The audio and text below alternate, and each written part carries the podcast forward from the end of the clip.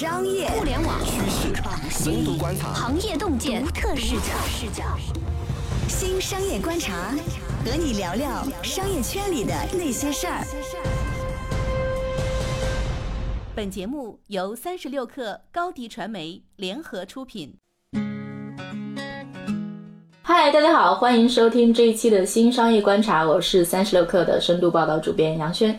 这次呢，想跟大家聊一聊对微信的挑战。为什么会提起这个话题？最近的一个大新闻呢，是说今日头条或者说字节跳动公司也要对微信发起挑战了。最近呢，大家发现说它收购了一个叫 Flipchat 的域名，然后呢，同时坊间在流传说它要做一个叫飞聊的社交的工具。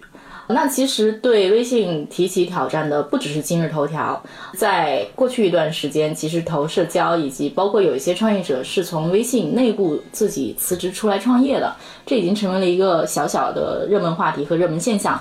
这一期呢，我邀请到了三十六课的方婷老师。方老师最近带着记者去体验了一堆新兴的社交的小工具、小产品，然后呢，对这个东西有一些非常非常直观的体验。嗨，方老师你好。嗨，大家好，我是比杨轩老师小很多的方婷，今天跟大家聊一聊年轻人才能聊的话题——社交。先跟大家介绍一下我们几个年轻人一起做的这个关于社交产品的小实验。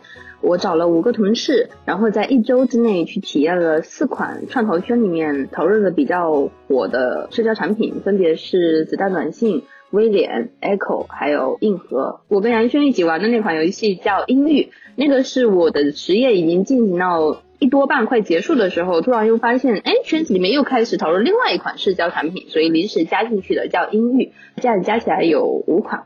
但大家应该也看到结果了，最后胜出者不在这五款游戏里头。上一个阶段讨论的最火的就是那个韩国做的捏脸游戏，应该各位的朋友圈都有被刷屏了。但是我相信各位在听到这个音频的时候，这股捏脸的热情也早就已经散失了。哎呀，你们现代人啊，就是热情来得快，走得也快。但是无论是热情走得快，还是来得快，它最终的舞台都是在朋友圈里，所以这说明微信的活力还是非常非常强的。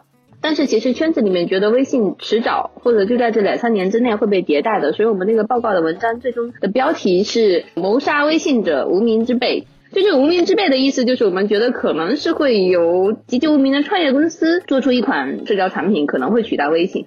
但是在我们发了这个文章之后，今日头条就已经爆出说他在做社交产品，所以我觉得可能最终能够挑战微信的，没准还真是今日头条的产品。我觉得这个事儿是这样，就是说机会其实可能不在微信的地盘上，熟人社交这件事情，它的护城河非常非常的高。比如说，我看了一下我的微信好友，大概也有三五千了吧，真的是我的朋友的人，而不是工作关系的人。那我觉着怎么着也有几百吧。我真的有耐心说把这几百人再重新迁移到一个新的社交软件上吗？我觉得我没有的呀。所以我觉得微信在熟人社交上的地位非常稳固，但是社交领域出现新的变革是完全有可能的。它完全有可能出现在陌生人社交这个领域。陌生人社交，你看，其实当年大家去 BBS，然后去豆瓣同城、豆瓣兴趣小组，你其实都是说，哎，我还是想要去探索这个世界，然后我想去找到跟我志同道合的人，哪怕最后默默兴起，对吧？默默兴起，探探兴起，大家还是有那种跟异性相处、寻找陌生异性的这种需求，不管这种需求是你是肉体层面也好，精神层面也好，乃至结婚层面也好。所以我觉得那个领域还是挺大的。嗯，所以你的意思是，今日头条做的这款产品可能会更抢陌陌的地盘？对，因为这事儿是这样，就比如说哈，我们之前其实对今日头条和快手经常对比起来研究。之前我们长久以来一直会认为说，快手的模式壁垒更高，护城河更高，因为今日头条比较中心化，然后快手比较点对点，它是真的可能是说我楼下的小姐姐，然后在直播，我只是楼上吃面的屌丝小弟，但是我们可能中间会产生一些互动，我们真的会有一种半熟人半陌生人的那种陪伴感也好，亲密感也好，然后会有一些 connection，连接感更强嘛。那今日头条的状况，或者说挣钱挣的比快手多，这是个偶然。这东西其实是跟说，哎，这家公司的创始人，这个公司的管理团队，他们特别厉害，特别能干有关系的。它是个偶然事件。但是快手那件事情。它的护城河更高，壁垒更高，这是一个必然事件，更偏社交属性更强的产品。所以就是说我完全能够理解，说头条为什么那么想做社交，而且头条想做社交的尝试也不是第一次了。我觉得他以前做什么微头条啊、悟空问答呀，都是有那个倾向的。哥们儿就从来没有放弃过尝试，只不过现在是又来了一轮。我记得其实咱们俩一块儿去采访过默默的唐岩，对吧？他讲的是说，他在想怎么能够让陌生人之间更加顺畅的、平滑的进行社交。他的答案是说，我使用内容，这个内容可能是直播，可能是游戏，可能是各种都有可能，但它最后是内容，内容叠加上社交。那今日头条其实是它有内容了，它怎么再把社交叠加上去？比如说，陌陌是从陌生社交，然后所谓的约炮神器开始不断往上叠内容，今日头条是从内容那一端想要把社交叠过去。殊途同归，你不觉得吗？所以就是说，如果头条想在自己已有的平台和基础上去推熟人社交，我觉得它不至于那么的疯狂。就是你说的整个逻辑都是通的。有一点我想不明白，就是我们在看新闻的时候，他有在说头条是不会把这个飞聊内嵌在他们的 app 里面，是会推出一个独立的 app。他如果是想要在内容上面去叠加社交的话，好像独立可能并不是一个特别好的选择。说到这个，说个题外话，我还听到了另外一个业界传闻，有人说其实。张一鸣做这款产品，主要是为了牵扯马化腾的，或者说牵扯腾讯的注意力。他们两个之间不是一直在暗干吗？他先投出一块石头，但这块石头可能不是他真正的武器。哎，这倒很有可能，对。就像今日头条，他把抖音做出来，那是因为他一开始也拿出了火山小视频去做烟雾弹，但现在大家谁提火山小视频了？所以我觉得哈，大胆的作为一个圈外人士去揣测头条的战略的话，有可能是这样子的。要不然我想不通他为什么要推出独立 app 这个，因为社交独立 app 如果不是在。内容叠加社交的产品的这个逻辑上面，其实还挺难做的。孤零零的，你让大家去产生关系，还蛮难的。但你又又要在这上面重新做一款内容的话，对头条来说没有必要吧？没有发挥它原来的优势，你觉得呢？嗯，这么讲也是非常有可能。而且我觉得它那个名字非常奇怪，它那个名字叫飞聊。作为一个有点资深的记者，我就想到了当年网易也推出过一个类似的玩意儿。大概是这种名字，是跟中国电信还是联通还是移动合作的，然后当时也是主打通讯工具，好像他们当时主打是说它好像资费更便宜还是怎么样，我忘了，反正最后就是没做起来。这个名儿我感觉就有点类似于那种，所以我觉得你这个揣测吧，也是很有可能的，头条干得出来。大胆假设一下。但是无论是飞聊还是未来的其他产品，肯定我觉得你说的内容叠加社交的这个产品逻辑，唐岩想得到，张一鸣应该也想得到，肯定是今日头条做社交的一个大的方向。我也认识某一些做社交的创业者，他们大家想的都是说，我要去做年轻人的生意，做九零后的生意，零零后的生意，恨不得把魔手伸向小学生。这是我忍不住想大声疾呼一下，大家不能做一点严肃的交友软件吗？能不能做一点不要太肉体的，大家能正常 date 的软件？就是我们成年人的世界还有很多新的需求，还有很多没被满足的需求。我们成年人可能也不是非常想直接什么谈婚论嫁，这个太庸俗，太庸俗了，对吗？能不能就有一些中间形态的产品做一做吗？呼吁一下大家，社交市场上有很多没被满足的需求。这个事儿不是真的一点机会都没有，但是要挑战微信，或者说大家全都一窝蜂说我拥抱零零后，我觉着这个事儿吧，也是有点视野可能有点太窄了。其实社交这个东西就是是个 long shot，就是你去做它的成功几率一定是低的，但是做成了就很厉害，就基本上是一个这种类型的产品吧。做成了就是微信地位难以撼动。当时去采访趣头条 CEO 的时候，他就说社交是一百分的商业模式。内容只能算是八十分，前提是你做的特别好的情况下也只有八十分，因为社交你可以人聚在那边，你能够叠加的东西就非常多，你能够挖掘的产品就非常多。也是微信能够这么厉害的一个原因。记得那个拼多多在写账户说明书的时候，特别用出了一大块的篇幅在写他们拿到了微信五年的一个入口，其实就是九宫格那边钱包入口进去嘛，然后还把它算成了一个特别高的成本，就是因为它就值这么多钱，你只要在社交产品有占据了一个这么大的入口，你就能不断的来钱。好的，我们稍微休息一下，马上回来。二零一八年，宣称要挑战微信的社交产品明显多了起来。在这些产品之中，到底有没有可以撼动微信地位的后起之秀呢？欢迎继续收听《新商业观察》。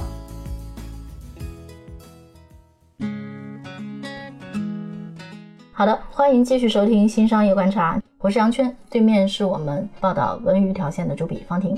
另外，我想回到你刚才呼吁的说，为什么没有社交产品去满足成年人的需求？我觉得可能是因为那些创业者认为微信就已经足以满足了吧，但可能就做的没有那么的精细化跟垂直而已。我觉得那些创业者纯属是瞎吧，或者是说我拥抱零零后的故事比较好圈钱。那我就再问你另外一个问题：假设说有一个创业者想要去针对都市白领，或者是说你刚才所说的这种成年人社交的需求去进行设计的话，从形式上面，你觉得它是图文还是视频还是什么其他形式？从你自己的需求出发，我自己会觉得说以图片为主，然后一点点文字加短视频会比较好。哇，这一点我倒是非常的好奇，你的需求跟你刚才一直说的被创业者过于宠爱的零零后很像。就是我们在体验那四款产品的时候，我们发现最终能够胜出的，其实就是你刚才所说的形态：多图片、少文字、加视频。要不然你就是纯粹以声音来出现，就是你不能再跟微信一样，只是去以文字为主，那个会让我们零零后觉得特别没劲。嗯，对，而且我觉得这跟人摄取信息的方式是相通的。就比如说，大家看书越来越少，为什么？因为都去看电影电视剧了呀，它就是更符合人性。对啊，所以接下去下一代的社交产品，如果我们大胆的在想哈，首先说飞聊这个名字，如果它的内容跟它的名字一样的话，肯定要铺盖。因为纯文字的这种，无论它是熟熟人社交还是陌生人社交，现在纯文字再去做已经没什么机会了，包括语音发对话也已经没有什么机会了。但你如果去像 Echo 那样，或者是像音域那样，Echo 是专门的，它几乎没有什么空间给你发文字，就都是图片，图片就已经包含了非常大的信息量。你去显示你的生活环境，你去展现你的兴趣点所在，图片就已经够了。要不然就像音域那样子，我记得我跟杨轩也玩过音域，它是一款大家唱 K 的 App 嘛。那可能就算你五音不全，但是你也可以在里面发现很多人在声音这件事情上面很搞怪。你不用看他的文字，不用看他的图片，你还是会对他产生好奇心，然后去 follow 他。这个是我自己试验下来的一个感觉。但这两款产品目前都算不上完美，但它提供了一种方向。我不知道你是怎么想的？我觉得还挺好玩的吧，就是它提供了一些新的互动方式。我印象中我们当时玩的还有点开心啊。可能有些人唱的时候是搞怪啊，你会觉得哎这个人还挺有趣。我觉得他可能某一段时间他会是说他是一个跟唱，可能这个产品形态还是会迭代的。当时我们俩在玩这个时候，你说这个功能一旦火起来，会马上被所有的大的社交产品抄。比如说我当时第一想到就是陌陌肯定会抄，抖音也可以抄。它的功能实现的并不难，但是又挺有趣的。哎，我听说好像头条有在接触英语，坊间传闻。大家都在找新的有可能社交的点，哪怕只要一点点苗头，大家也会迅速的扑上去，直接投资或者是直接自己做一个功能，因为大家会对微信的生命周期差不多行了，我们是不是应该试一点新东西的感觉？对，没错，是喜新厌旧就是你们现代人的德行。微信也已经快十年了，对于一款互联网产品来说，十年已经非常非常厉害，非常非常长寿了。对我忍不住想到前一段时间坊间传闻微信要做 VR 微信的时候，VR 界颇为沸腾了一阵。腾讯很快辟谣了嘛，但是我觉得长远来看，我一直觉得说这种可能性不无可能，挺有可能的其实。我在想到就那篇文章发表了之后，就已经十万加了，大家就开始很热烈的讨论什么样的社交产品可能会杀死微信的这个话题嘛。不止一个读者留言说，杀死微信的产品很有可能来自腾讯自己，因为他自己才知道怎么去做好一款社交产品，但它的载体可能变了，就像你刚才说的 VR 社交。它是根据载体的变化，他们推出了新的产品，我觉得这点也是很可能的。因为虽然说我现在对微信觉得它到了一个被迭代的时候，但是腾讯的社交产品的研发能力还是无人能及的，所以很可能谋杀微信者腾讯自己。因为微信现在已经非常好用了，尤其是你对比了那几个刚刚开始的社交产品之后，你已经被微信的这种特别顺滑的体验宠坏了，所以你会期待更多，整个标准就已经被它拉高了非常多。方老师，你要不然？还是讲讲看你体验了一圈之后，你有体验到什么有趣的小感受吗？先说一下最难用的，就是号称十一个人社交圈的那个硬核。产品理念就是重要的人十一个人就够了。但关键是我们五个人在上面换荡了一圈，根本就没有任何人跟我们互动。所以我发现，是不是十一个人不重要，你的社交最重要的是一定要有人听你说话，你可以听得到别人说话。那在上面的话，硬核无论是产品还在内测期的问题，还是我们的人太少的问题，nothing。所以我们很快就放弃了硬核。然后 Echo 算是我们体验下来觉得还比较好玩的，因为它是图片社交，我还拍了杨轩家的照片传上去，我们进行了热烈的讨论，怎么这么乱啊之类的。而且 Echo 它有趣的地方是，它有点像月后寄粉的设计，就是你发出来东西二十四小时之后，你就变成只有你自己可见了。这个其实我觉得有点点对我这种成年人不成年人、未成年人不未成年的人来说没啥用，这算是它的一个产品设计吧。子弹短信，我相信很多听众当中都已经用过了，没什么好说。但它比较有意思的一点是，它做了一个内容广场，就是阅读广场嘛。它其实有点就像你一开始说的，它有点想要做社交加内容，但是内容呢，你也知道，想要做好也不是那么容易，所以也是一个有点鸡肋的功能。我们很快也放弃了，也没有什么人用子弹给我发东西了。另外一个是威廉，威廉他想要做的是基于移动端的 Facebook。它非常突出 LBS 这一点，就是你附近的人发了什么，然后你可以在你的发的动态里面加进你的位置，可能是想要让附近的人发现你，去跟你产生一些交流吧。但这个整个就觉得很 boring，产品不是特别好玩。然后另外觉得比较好玩的就是音域了，就是我和你一起玩的那个 K 歌，但是玩着玩着我现在没玩了，哎，还是回到了微信上面。不得不说，哎，也是个 boring 的社交状态啊。我就还挺好奇的，因为我印象中，其实除了现在这一波之外，我们作为三十六氪好像每年都从来没有停止过对社交产品的探索。什么几年前我还记得当时他们在玩那个针对年轻人二次元的，比如说所有的人物形象，然后进去那感觉都是非常二次元或者非常 cosplay，非常那种的。就这种产品活得还好吗？还是已经关张了？呃，叫雨 C 之类的，应该还是有在继续做吧。他们算小众，但是活下去了。我猜应该是这样。嗯，我觉得某种更广义上去看啊，什么叫内容加社交？其实就是社区。你就是早年的 BBS，其实现在有大量的社区型产品，雪球、炒股的小红书，大家知道的。像 B 站，其实也是一个社区型产品，二次元社区型产品。其实，所以就是说，就这种方向还有什么铁血网？我觉得这种方向 maybe 也会还有机会。而且你看，我刚说这些，好多都是 PC 时代的产品，在移动互联时代，会不会有更小一点的需求出来？包括我觉得有些需求可能从来都没有被很好的满足过。你如果作为一个城市年轻人，你想过一些积极而有意义的。探索型的线下生活、线下聚会，你想跟去跟陌生人聚会，你会怎么办？我感觉这个事儿也没有被很好的解决，除非你自己特别积极主动去豆瓣同城，然后自己搞一大圈，效率也不咋高。那再回过头来说，如果你是一个三五线城市的小青年，然后你想要进行一些探索型活动，怎么办呢？我觉得。可能这东西都没有借助到互联网产品，可能都是对吧？亲戚朋友，然后同学，然后相约去爬个山，也就结束了。所以我觉得可能市面上还是有一些那种需求吧，没被满足。它可能是更小众的，它可能不是那种挑战微信型的，不代表说这个世界没有机会。嗯。但是如果为了满足你刚才所说的那些小众需求的话，那那些社交产品就做不大。社交产品做不大的话，它可能就没办法挣很多钱，这又是一个另外一个悖论。对，做做生意不好吗？同学们，怎么心都那么大呢？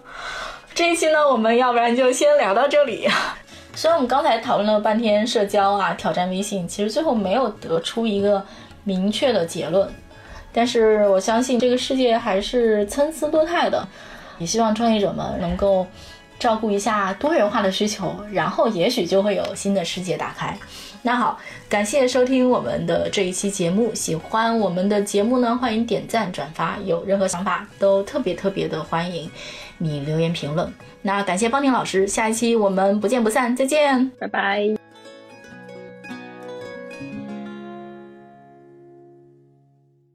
欢迎添加克星电台微信号，微信搜索“克星电台”的全拼。加入我们的社群，一起交流成长。